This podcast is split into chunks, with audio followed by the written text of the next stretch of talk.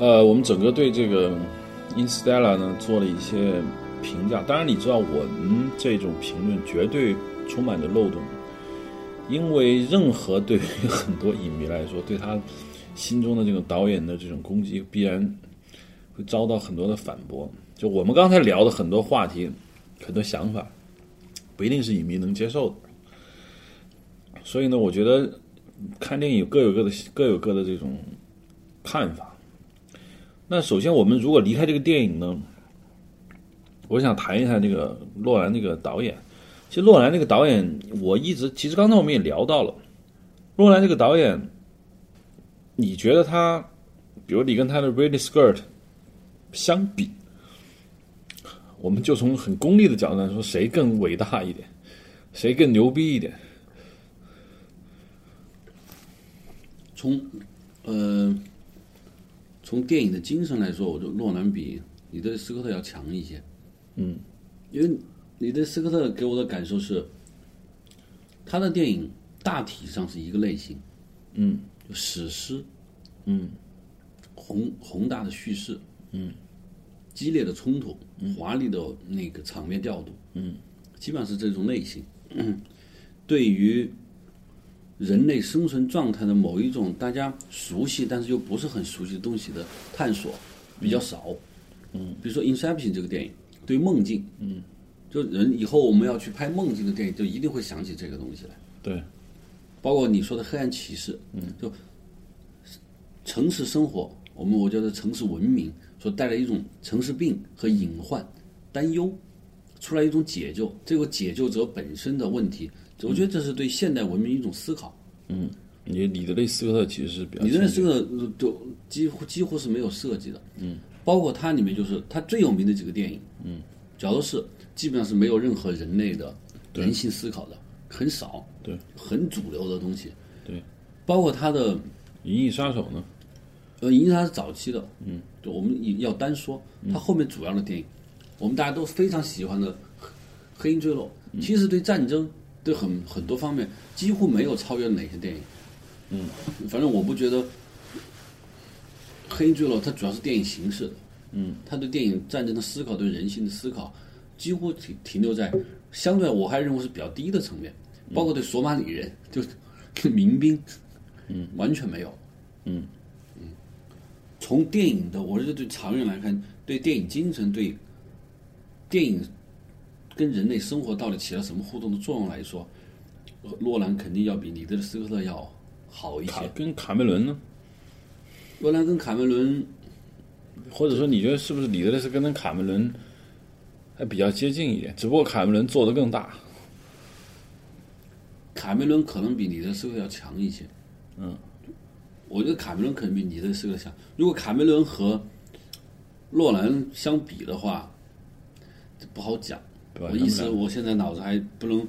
把他们分出个高下，这很像显然黄药黄药师和欧阳锋一样，嗯，就可能今年他好，明年他差，是这么一个状态。那先我在我那天我专门看一下，我觉得有必要跟大家分享一下这个知乎马嘎萨，就是知乎上有一个很有名的一个影评人，他的一个回答，这不是我的话，这是他的话。其实我把他的文章看里面，就有人问洛兰是否被高估，马嘎萨的回答呢，他的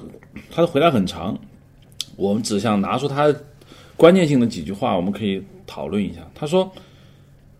马嘎斯马嘎萨说，洛兰的缺点就是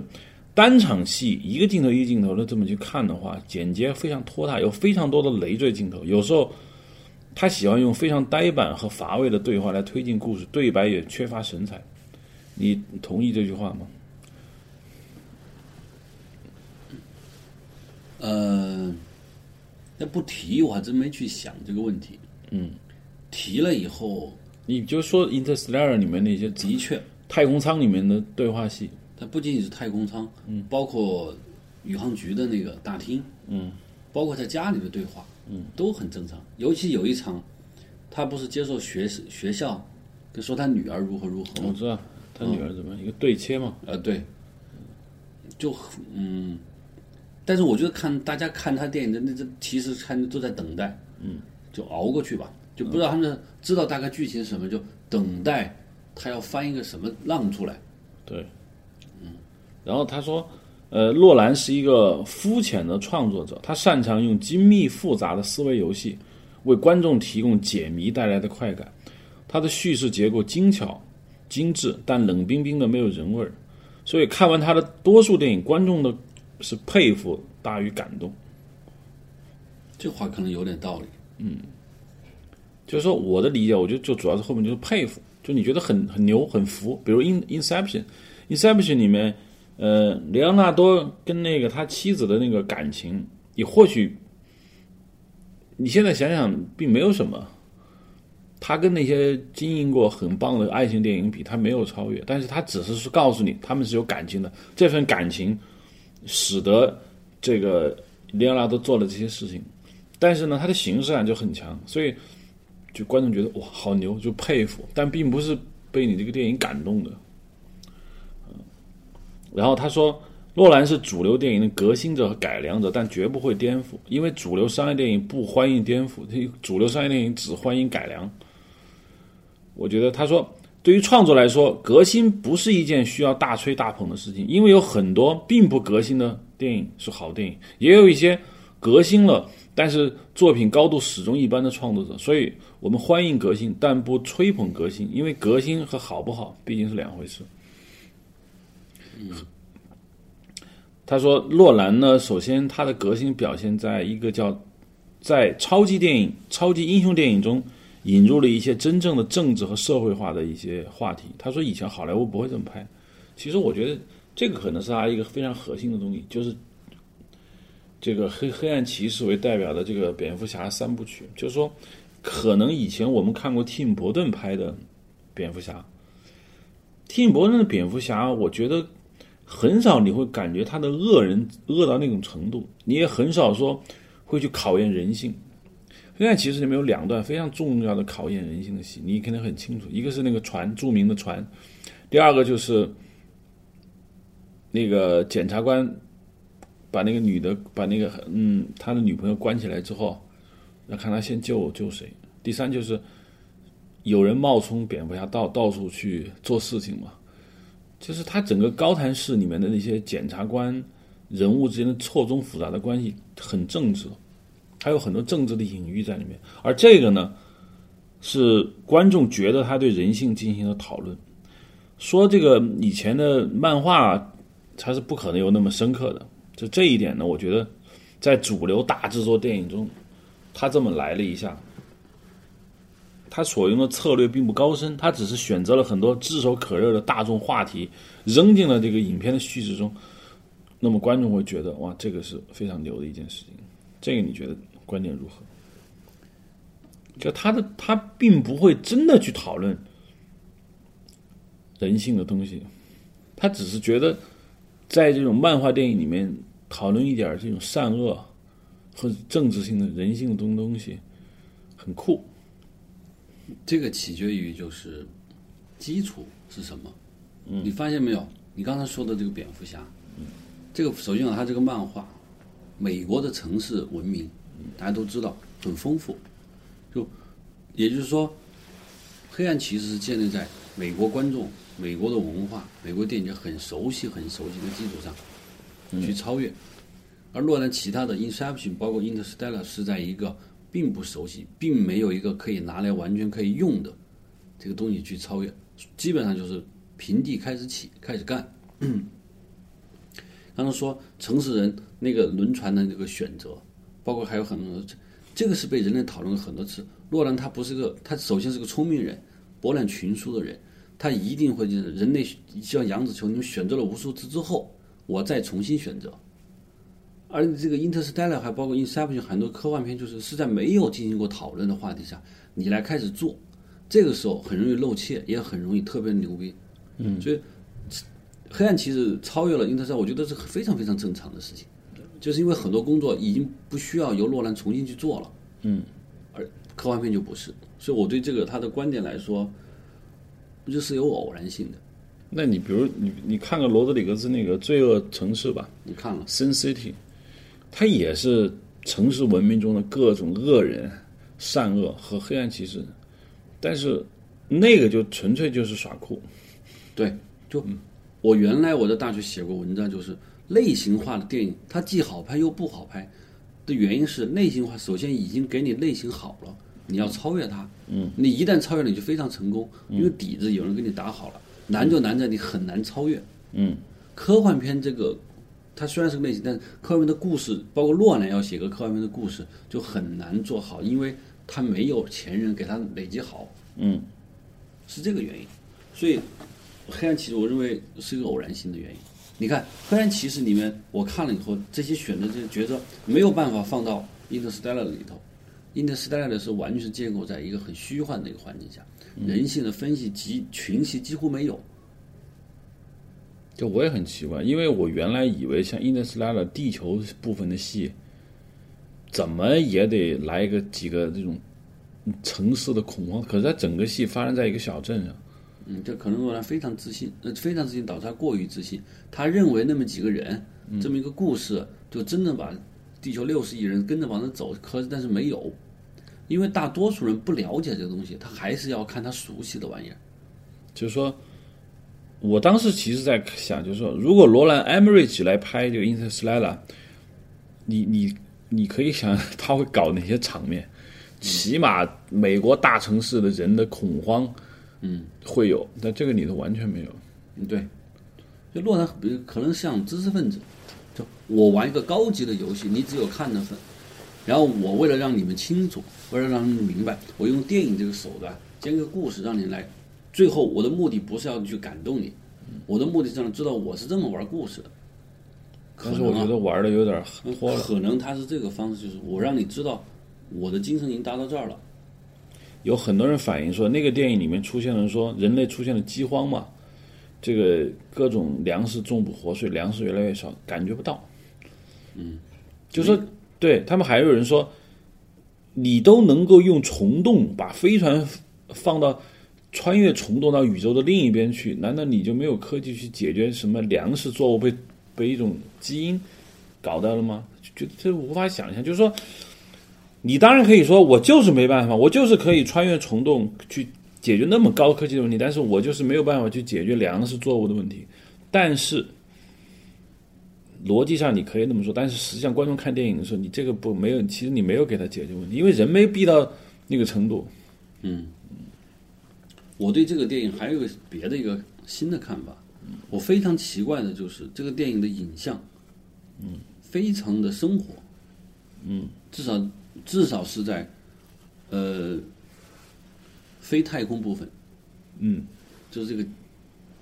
呃就你刚刚说的这个，普通生活中非常非常的真实，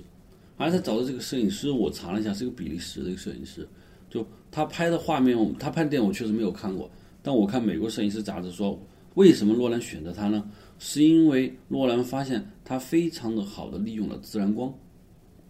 他认为他能给这个故事带来一种真实感，于是选择了他。嗯，就我对我个人来说，我觉得完全没有说服力，因为欧洲摄影师使用自然光好的人太多了，包括美国也有。对啊，对，为什么选择他？我觉得当然各种偶然理由各由。种偶然理由。但是从实际完成的结果来看的话，我我觉得，我个人真的觉得很一般。嗯，包括他们住的那个屋，嗯，包括他在廊底下喝喝酒讨论话题，包括很多很多，嗯，非常非常的一般。这个一般到了什么程度呢？这个一般甚至没有美国西部片的摄影师拍的美国西部就一八一八几几年美国牛仔拍的生活的那种对真实自然光线的那种再现，还到不了那个水平。嗯，就我就很奇怪，就后来我想有有一种原因，就是我上次提到过一次，就为了让现代科幻片都，我就是这相对来说是比较有品位的导演吧，像诺兰这个级别，他的科幻片一定不要拍的够科幻，他他不是靠影像来吸引你的，他是靠逻辑嗯来吸引你的。所以他把他把这个影像拍的非常非常的真实，一点都不玄武。他不像那个，呃，变形金刚，嗯，变形金刚厂里的广告味儿必须重啊。对对对，还不像有些科幻片，比如说像《Island》，嗯，那些电影，就他的人的穿着服饰都够科幻的，嗯，他不是这样的，他一定要拍得够真实。就真实到了就，包括有点像《世界大战》那样的电影，嗯，它也很也非常非常真实。就我觉得这是现在科幻片影像的一个走向，包括上次我们提到的《行星崛起》也是，嗯，现在科幻片的影像越拍越真实，而不是越拍越科幻。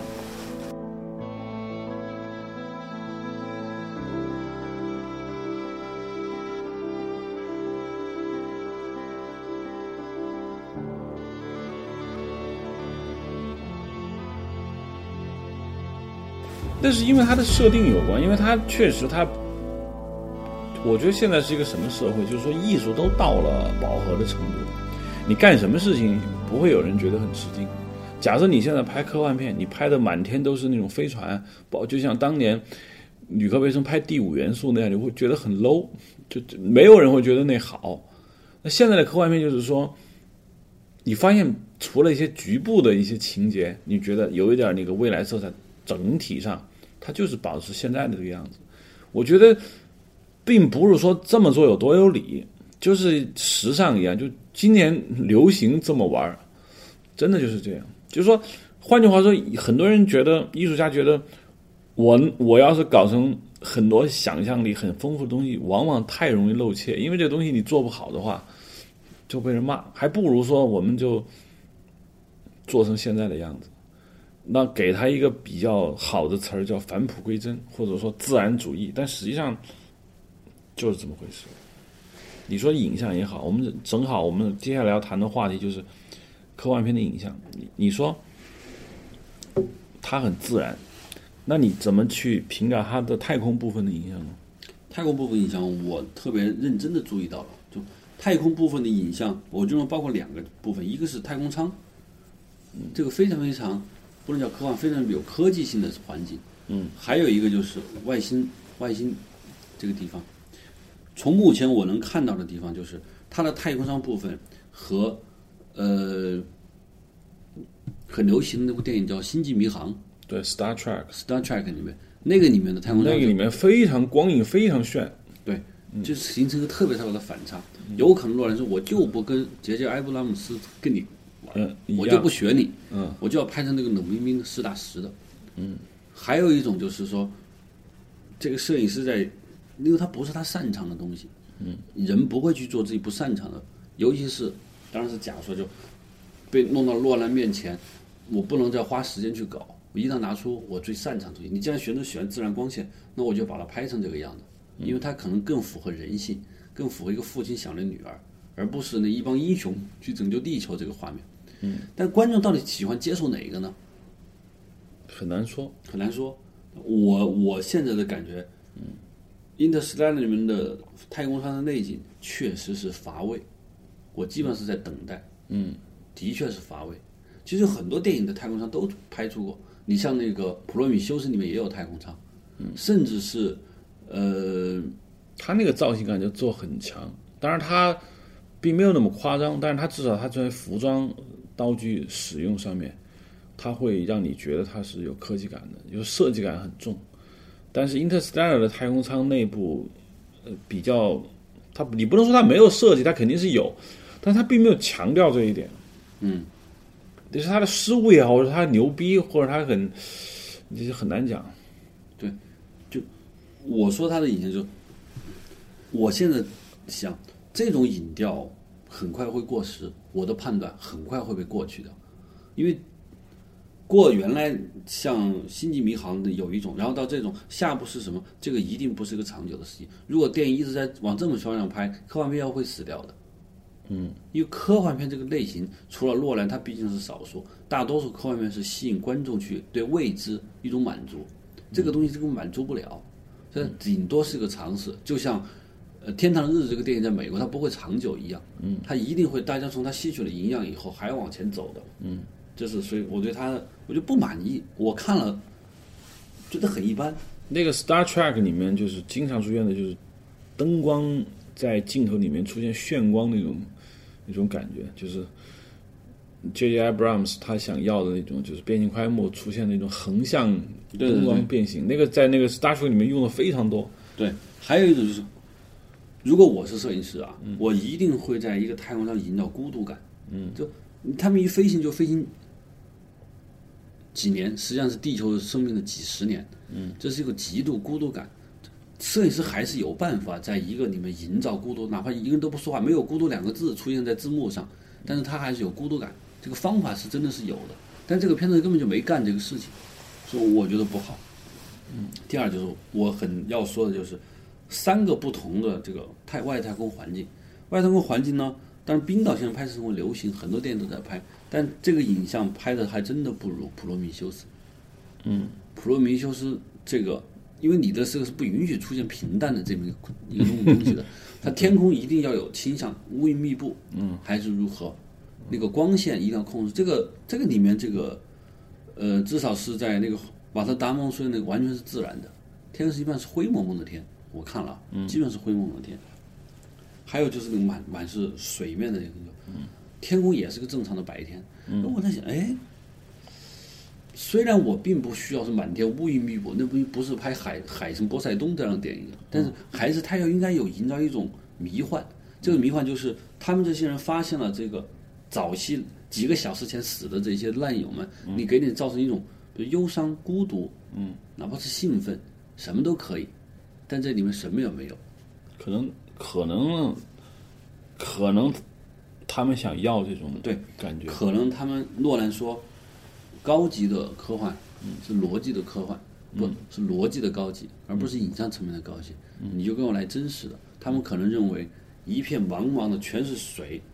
脚就这么深，嗯，够够够意思了。一个巨浪来，我觉得是够，他们可能认为够意思了。那个冰岛那部分，可能冰天雪地，他们也觉得够了。但实际上，作为一个电影来说，我我就觉得不够好。我觉得那一段水面那个镜头，除了水面的天空处理，还包括它那个飞船的降落啊，包括飞船的起飞，还有飞船躲避那个巨浪的整个拍法，都显得没什么招。很实，这第一很实，第二那个飞船本身的设计，我不知道有没有人会喜欢《Interstellar》里面那个飞船的设计，反正我不喜欢，因为那个飞船就是他们那个轨轨道飞行器，首先就很没什么设计感，当然这是我的个人。第二，他在拍摄他们逃离的那些地方，也也是一些基本的一些手段，可能我不知道你看那个电影没有，就是哥斯拉。我看了，它里面有一场戏，就是大家印象很深刻，就是那帮人从那个云层上面跳伞下来嘛，每个人脚上绑了一根红色的有烟雾的发射器，空投，就那个场面很壮观，你知道吗？当然，以洛兰的能力搞点这个，但他不难，但他不搞。但我其实我觉得哥斯拉的影像其实让我还挺挺吃惊的，你知道吗？他营造那种末世感，他是用了手段的，但在这个这个里面，水面星球手段很单一。马达蒙那个冰封星球，我我觉得冰封就很呃，其实蛮不好看的，你觉得呢？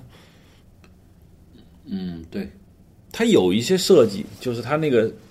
空气和云层都结了冰了，但是仅此而而已。对，它主要是缺乏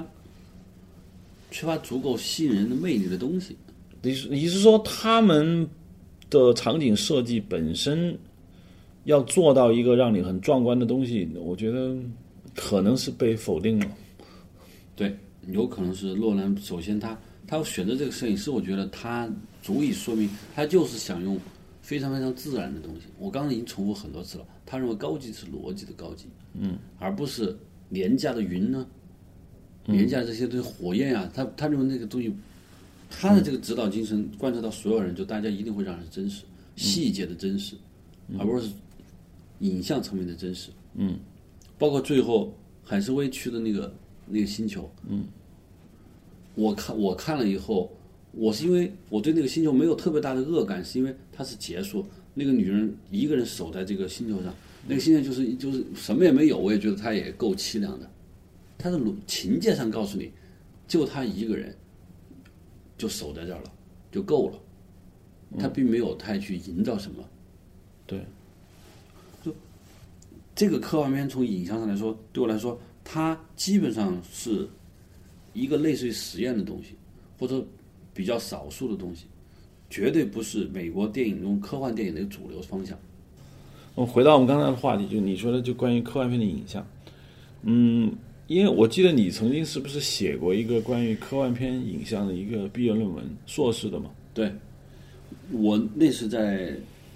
应该十年前的观点了。嗯，十年前观点，我也主要有两个观点在那个论文中。第一，就是光这个东西在科幻片的重要性，因为那个时候的科幻片主要讨论就是外星文明是什么样子，这是科幻片一个最主要的，包括呃火星人火星袭击地球那个时候，还还有那个 Impact 这个电影，就外星生命是个什么样子，嗯，尤其是外星人是个什么样子。那个时候我记得非常有名的电影就是 AI 人工智能，嗯，就讨论外星人是个什么样的。我当时发现一个发现一个规律，就是表现外星人用了一个很重要，就是用光。这个光它的作用不是照亮场景，光本身是拍摄对象，光就是外星生命。外星生命存在的形式就是光。为什么要用光呢？因为大家已知，在宇宙中，宇宙中想要从 A 点到 B 点，最重要的就是你的速度。速度等于时间，而速度最快的东西就是光，所以光几乎成为探索外星的一个嗯代名词，所以光成为被拍摄的对象，这是我第一个观点。嗯，第二就是人的机器化和机器的人化。我当时认为，就整个科幻片基本上搞这个模式，就人越来越像机器。机器你你残废了没关系，你脑袋裂了没关系，给你补成一个机器的造型。第二是。机器的人人化，就机器变成，然后人和机器变成混淆了，人和机器开战，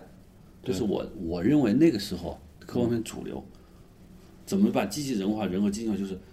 他所有的那个人的表情和用用光都显得不会去分，比如说一个演员做的主光侧光，一个机器它你不会给他主光侧光了，但是到了那个时间，在这个用光上是不分人和机器的，尤其在科幻片中，它是同样去对待的。他强调是人在一个环境内，但是十年后，我现在看，包括像洛兰的科幻片，还有最近的一些科幻片，我发现这个东西可能现在的科幻片开始转向了。对，以洛兰的为主，现在科幻片更倾向于人类自身存在的另外一种解释，而不是探索外星人是怎么回事了。就现在的科幻片不太出不不太出现外星文明这种事情。对对，外星文明的好奇已经退退烧了，真的。嗯，还是有，就是比如说像那个《遗落战境》，它还是，嗯，有一股神秘的力量控制着人类如何如何，还有抵抗军一类的，包括前年前几年那个救世主，Salvation，Salvation 就，它不一定是外星人，反正一一大堆机器。对，他就，但是那是人创造的。我就说，科幻片有一个很重要的一个演化过程，就是说。科幻片已经不再关注外星文明这种这种东西，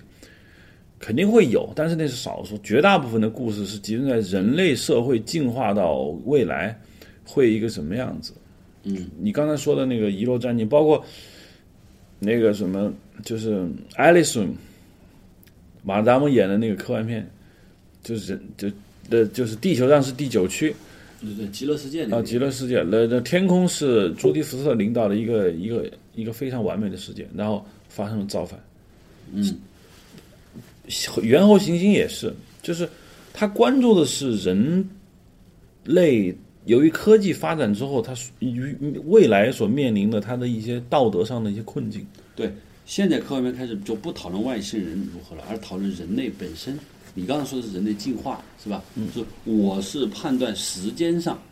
从时间上未来的人是什么样的。但诺兰电影的那个科幻的意思，我觉得更高级一些。就我刚刚提到，就是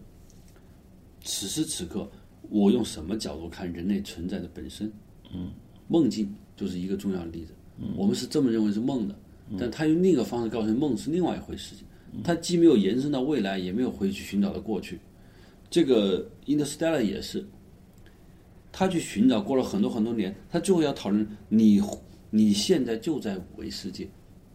你现在可能你坐在这儿就在五维世界，有可能你就在旁边能看见你的未来。他给了一个逻辑，能告诉你这是可以的。嗯，他既不延伸到未来，也不在寻找过去。就诺兰的这个科幻就更高的在于重新把自己摆成外星人的一个角度来看人类本身的存在方式。我不知道科幻片再往下走，逻辑上又是一个什么方式。可以看看科幻片的定义嘛。然后我看在维基百科上，我看了一下，它的科幻片定义是：科幻电影是一种尝试以未知事物满足观众的电影，满足人类对未来的想象和对现实社会的冲突。它注重于真实科学、推理科学、思辨科学和经验性方法，并在一定的社会环境下把它与宗教中的超验主义结合起来。我觉得这个可能跟你刚才说的这个洛兰的有关。然后他说，呃，这个定义假设了在那种现实社会和那种超自然社会中存在一个连续的过渡，因此科幻电影可以在两边来回的摆动。比如说偏超自然一点的，比如说弗兰斯坦肯，你觉得算科幻吗？他是世界上第一本科幻小说，雪莱的老婆写的，但是现在人不认为那是科幻。说一个科学家把一一具尸体拼通过电击拼凑出一个弗兰斯坦肯，他总会把它编成为恐怖电影，不叫科幻电影。那如果说偏向这个呃超自然主义，还有像异形，又是一个标准的科幻片。其实异形本身就是外星生生命嘛，然后有飞船。那么绝大部分的科幻片是在经验主义这边，就是它处于人类的这一头，就是说人类的科技可以发展，然后。尤其是硬科幻，硬科幻还强调符合科学道理的这种一个未来。那么，通过这个科幻片的定义，我觉得现在这个电影确实不太关注这个外星文明。有一点很重要，就是当时科幻片兴起，你还记得小时候你看过一本杂志叫《飞碟探索》，那个时候很流行。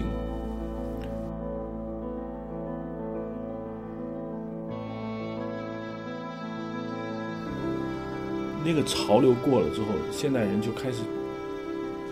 研究人类社会自身存在的问题，包括最近其科幻片挺多的，以探索外星生命的科幻片就比较少。《普罗米修斯》算一个，嗯，他不关注人类社会自身的问问题，但是经典的科幻片，你刚才说的《银翼杀手》，那里头没有外星文明，它就是讲。地球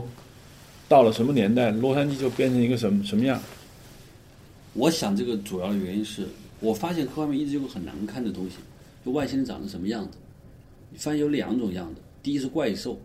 恐怖之极的怪兽，嗯，异形，对对对。第二种就是长得很很像人，就哪怕脖子细点，头尖一点，很高，很可爱的，都很可爱的。就 AI 人工智能就很很明显。AI 人工智能不是讲这个的吧？AI 人工智能出现了外星人，你看那外星人透明的脑袋，还摸了那个小男孩的脸，给了他一个下午时间和他母亲在一起，那里面出现了外星人。OK，嗯，对，就我发现一个难看，就是包括就是我们看到的那个 Battleship 那个电影，嗯，那那里面也出现了外星人，嗯，就这些外星，这是科幻片中就外星人长得什么样子，这是必须要面对的。但是又确实乏善可陈的一个设计。其实外星生命有可能根本就不是长得人形，对，完全是另外一种形状。但是我们的科幻片不能，比如说外星人有可能是一团气体，那不能拍。就就就它要不是猛兽，比如说像普罗米修斯，其实回到了非常非常原始，用蛋壳孵出来的恐龙状的猛兽，要不就是这些样子。后来我想，就因为这个原因导致现在很多科幻片就不不不搞这个了，因为你拍外星人长得什么样确实太难了。嗯，世界大战里面也有外星人，像一条一条蛇一样，这个样子就，总之它不讨好，就你除非有特别好的东西，于是把它转为人类自身的发展会成什么样子？对，就是这个分。还有我刚才说，包括我们前一段时间的《超体 Lucy》这个电影，嗯，它也没有，它连人类未来发生什么样都没有，他只是告诉你人自身能够有另外一种方式存在，就是无所不在。嗯，就用了这个，这我觉得这个超体和这个。Interstellar 是是类似的，嗯，现在科幻片讨论的话题可能就是人类原地不动，嗯，你不用发展到未来，原地不动，然后我退后，或者我退到另外一个高度来看人类其实是一个什么样的，这是现代科幻片有可能是这么一个比较流行，下一个什么样子不知道，而就因为在这个变化中，到底科幻片这个影像呈是个什么样子搞不清楚，真实是。最最容易、最让人相信，也最能生存的一种影像模式。Lucy 它里面也很真实，我没有看到里面有特别不一样的东西。就是现在，我我觉得跟某一种你咱们上次聊的话题有关，就是说摄影到了电影摄影到了如今这份上，我觉得很难有谁能开辟出一个天地，说他能拍的很不一样。我觉得现在没有人会说科幻片有一种拍法的问题了，因为科幻片一旦不出现外星文明，一旦不出现那种。太空舱包括外星世界，它只是拍地球的事情的时候，他就没有什么参考系可以弄，他只能按照原来的方式去拍。可能有一种模式就是会更新，就是因为你现在观众现在人类始终还是靠眼睛在判断世界。如果人类发展有一天不需要眼睛了，需要通敏感器，通过敏感器或者什么，就你看世界不是这个方式了。你看这个世界就跟立体主义为什么那么有那么有名，就是因为他看一个桌子，他能看七个面，并且他把它画出来了。虽然一般人都不明白是怎么回事，但是那个画家，我认为他脑子一定是非常奇幻的。嗯，他为什么能把一个桌子看出七个面？他一定能想得到，于是他画下来了。如果说现代的电影摄影师的观察世界的方式跟当年未来派立体主义一样。那就绝对是一个影像的彻底的革命。你不是靠肉肉眼的三维形式看这个世界了，比如色彩、全光谱，嗯，你看东西是七个面，你看东西完全是过去未来可以在同时在画面中出现。如果人类以后能达到这一步，那个影像就完全不一样了，彻头彻尾都不一样。嗯，不能我我不能说这个影像就到头了，一定往着它的方式就是我们现在还是用什么方式来看这个事情。对，就是我刚才在那个维基百科上看了一下这个最近的一些科幻电影的一些篇目，我现在发现就是说，你我我不太能找到任何的所谓科幻电影本身的类类型化，因为现在都已经混合了。以前我们一说科幻电影，可能脑海里想到的是飞船，你知道吗？现在我看了一眼，百分之九十的科幻电影已经跟飞船没什么关系。现在已经是多样化，就是同一个片子具备很多种类型。嗯，就那个《诺亚方舟》，你算算科幻吗？史诗、灾难，我觉得都有。那么它 史，它是神神神话片。对，嗯，神话也是不存在的嘛，可以是幻，是吧？不一定是科。嗯，比如说僵尸大战世界世界大战嘛，僵尸世界大战，嗯，就这样一那那算科幻片吗？我觉得算，因为人类没有出现过这东西，你是你想象的。对，嗯，这也可以算科幻片。就现在的类型是混合型的，嗯，包括原来史前一万年那个电影，你说算科幻片吗？这肯定它史前嘛，这是过去的事情，肯定不能算科幻。如果你一定要说标准意义的科幻片，我觉得《明日边缘》就汤姆克鲁斯，嗯。还有《明日边缘》，我我我感觉啊，那个就是那个片子就，它既出现了外星人，但是外星人非常奇怪，嗯，但是它还出现了一个就是跟诺兰很像，就是他对人类生存状态的新的看法，但是它没那么高级，嗯，因为是外星人有一种东西能量可以让你的生命周而复始。对，一一个动物，它可以它可以让你不断的复活，对，让那个世界不断再重来。你不断的生活在过去中重复来重来，这本身是人的自身生存状态的一种可能性。嗯，就我可以通过不停的回到未来改变我的命运，这这不就改变了吗？是不是？这是人的生存状态另一种方式。对，这个我觉得也算科幻。还有有些电影《饥饿游戏》算科幻片吗？饥饿游戏在维基百科里面它算，嗯对，但是它没什么科幻的，就它只是说人类未来是个这个样子，没有任何，它都用弓箭在玩但是有一些列车啊，他肯定是讲的就是他其实更关注的是社会体制的变化，他对科技不感兴趣，嗯，所以说现在科幻片不会是单一类型，因为单一类型太容易票房不保证了，不喜欢人就根本就没法看，所以现在科幻片。因为科幻片最容易把视觉奇观结合在一起，所以他把很多类型糅合在一块儿以后，吸引更多的观众。就现在很流行那个像那个漫威的那种超级英雄电影的流行，你认为它是什么理由造成的？就现在是大规模流行，超级英雄电影，嗯，像 X Man 啊，对啊，蝙蝠侠、啊蜘蛛侠呀、嗯，这是一个社会现象。就我自己感觉啊，嗯，它不仅在西方社会喜欢，中国也喜欢。对，这是因为生活压力导致的。就人类生活压力导致人类越来越弱小。就相对社会来说，你单个人越来越弱小，弱小的人一定希望有想象自己变得足够强大，能为所欲为。刚了一下就可以为所欲为。对，我想要怎么样我就怎么样。他人有一个为所欲为的愿望，越来越强烈，一定说明人越来越不能为所欲为了。嗯，这就是这个英雄电影。就是他为什么以前没有过这种大规模流行呢？我觉得第一是这个电影成功以后大量的模仿，嗯。第二，现在科技能让这个电影成变为可能性，嗯。第三，现在观观众开始买这个账。上次我不知道你看了那个《银河银河守护者》那个电影，我看了，我确实也觉得很好看。然后呢，包括马上要上映的《复仇者联盟二》，就是它的流行确实，你确实从经典意义上来说，《复仇者联盟》不算硬科幻电影，硬科幻电影一定是对科技的反思。所以我觉得那个《I Robot》那就是标准的科幻电影，包括以前拍过的那个。嗯，我不知道你看过的是什么，肯定少数派报告，嗯，这种算标准科幻电影。AI 人工智能也是标准科幻电影，但是像《银河守护者》，《复仇者联盟》在维基百科上这都被列入的科幻电影。但是我觉得有一个很有趣的现象，我我我觉得可以拿出来分享一下，就是这些电影的流行说明了一件事情，就是。人们对科幻的硬科幻的需求下下降了，也就是说，八十年代随着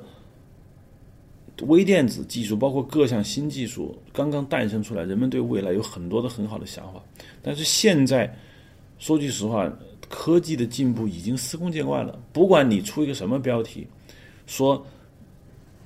光子计算机、量子计算什么什么。没有人重重视了，已经过去了人们对科技非常迷恋和憧憬的那个时代，所以现在人们往往一走向反思，这科幻片大规模反思，像那个《极乐世界》这种，《第九区》其实也是这种。第二就是将科硬科幻和 fantasy 幻想结合起来，人们已经把它变成一种娱乐。嗯，六七十年代对外星想，我觉得是人类乐观的状态，就因为科技发展的很快，大家乐观的认为我们可以跟外星对抗了，于是就搞了些外星来跟地球人打。对，因为他自己在往上涨嘛，想象我们就现代人，我认为开始变得脆弱，尤其是现在像 IS 这些东西出现以后，就人类的那个危机感，反恐战争开始，人的危机感越来越强烈，对外星生命因为。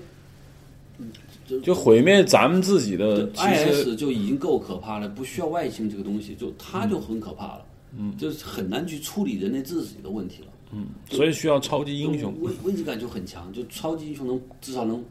保护我，嗯，不被邪恶势力，对，确实很奇怪。你看，包括 Spider-Man，包括 X 战警，他们没对付过外星人，嗯，他们很少跟外星人在在打，嗯。他们打都是人类自己孵育出来的一群坏人。对，嗯，就就就是这个危机感导致的，就人类越来越不安全，希望第一希望自己能够保护自己，为所欲为。嗯。第二就是对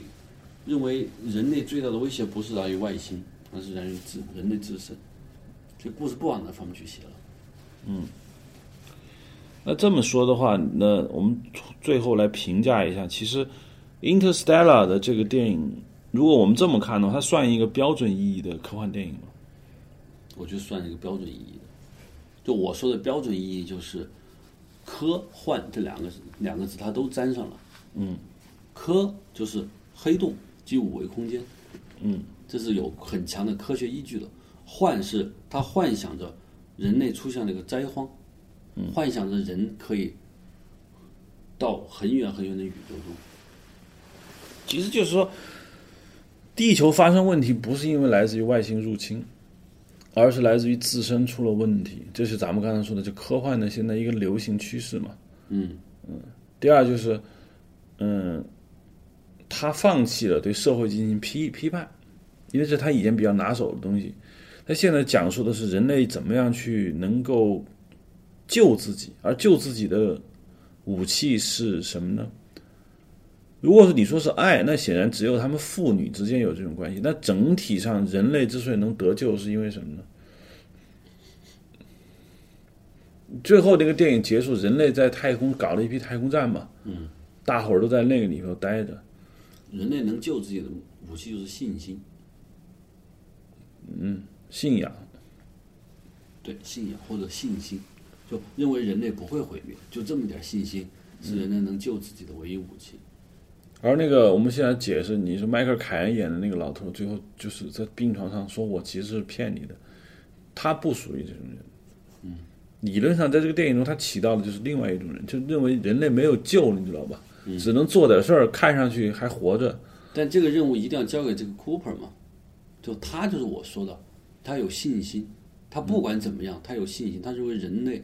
不会死，就是他认为他和他女儿一定会重逢，就相对于认为人类一定还有希望一样，就人类要救自己的武武器就是相信人类不会毁灭。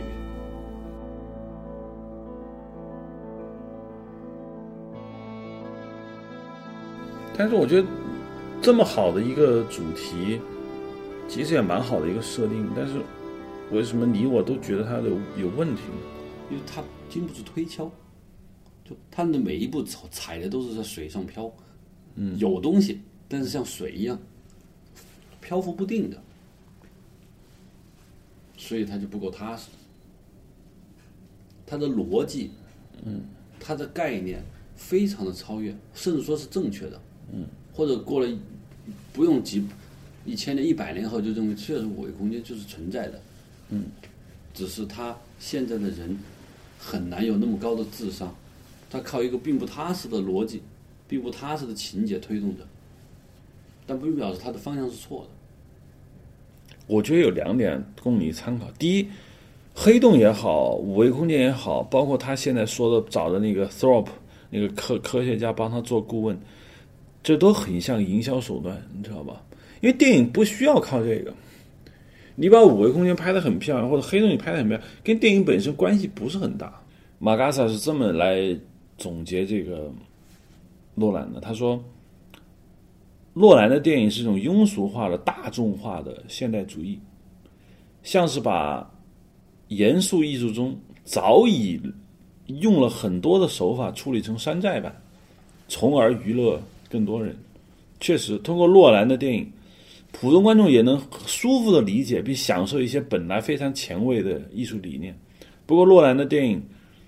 的定位决定了他始终缺乏那种迷人的暧昧性。并且他不打算真正的挑战观众，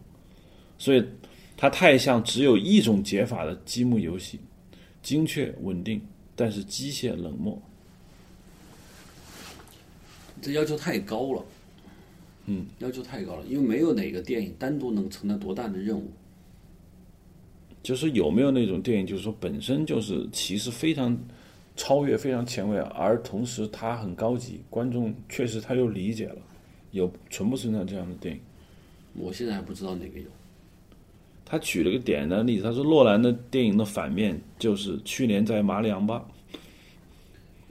嗯，这去年要去年在马里昂巴，这百分之九十九的观众不知道那是什么，也不一定接受那部电影。那我们就说，去年在马里昂巴，他他的那个故事，他的那种前卫的艺术观念，就是我知道那个故事，就有一个人不断的跟你说，嗯，咱俩去年见过，于是他就信了。嗯。那个故事就是他刚才说的暧昧性，对啊，这种暧昧性是艺术电影的一种很、很、很、很常见的一种标志嘛。它有多样性，他给他那个电影就是，他其实跟诺兰的他说的一个点就是，诺兰很精确、很稳定，但是他只有一种解法，也就是说只能这么看，他缺乏一种暧昧，就是说。洛兰电影他说特别像一个积木游戏，嗯，就像我你以前记得你以前玩华容道嘛？我们说华容道最短的解法是七十几步还是四十几步，但是你只能那么走。嗯，那那个华容道那个游戏，说句实话，一旦你掌握了解法之后，那个游戏就变得毫无意义。你懂我的意思吧？我明白，就像魔方转六面一样，不知道人他是秘密，多么可怕的秘密！知道程序人他一钱不值，对，是不是？洛兰是要说洛兰电影就是这样他样。就洛兰电影，我当然我他一钱不值，当然不是。一我的意思是，洛兰电影不能看第二遍，尤其是他那些电影啊，看完一遍你知道他怎么玩以后，看第二遍你就发现你是，你可能不像某些电影越看越有意思，越看越有一种新鲜的感觉能进来。嗯我我明白你的意思了。好的艺术电影确实能涵盖一个人灵人性或者灵魂的所有面，但洛兰电影不是，它揭示了一面，告诉你是这怎样怎样怎样又怎样。嗯。于是对于普通观众来说，感叹出了电影他投入了新的生活，但是这个电影评论者他不是这样的。嗯。的特别有名气，就电影史上特别特别好的电影，它确实是在人性的全面进行了一番一一番读解。他既他不需要完成任何任务，当然也不需要娱乐一点什么东西。比如说德罗兰的电影，你看第二，比如说《Inception》，你看到第二遍的时候，你有什么感觉？呃，因为我看过三遍，其实后两遍我已经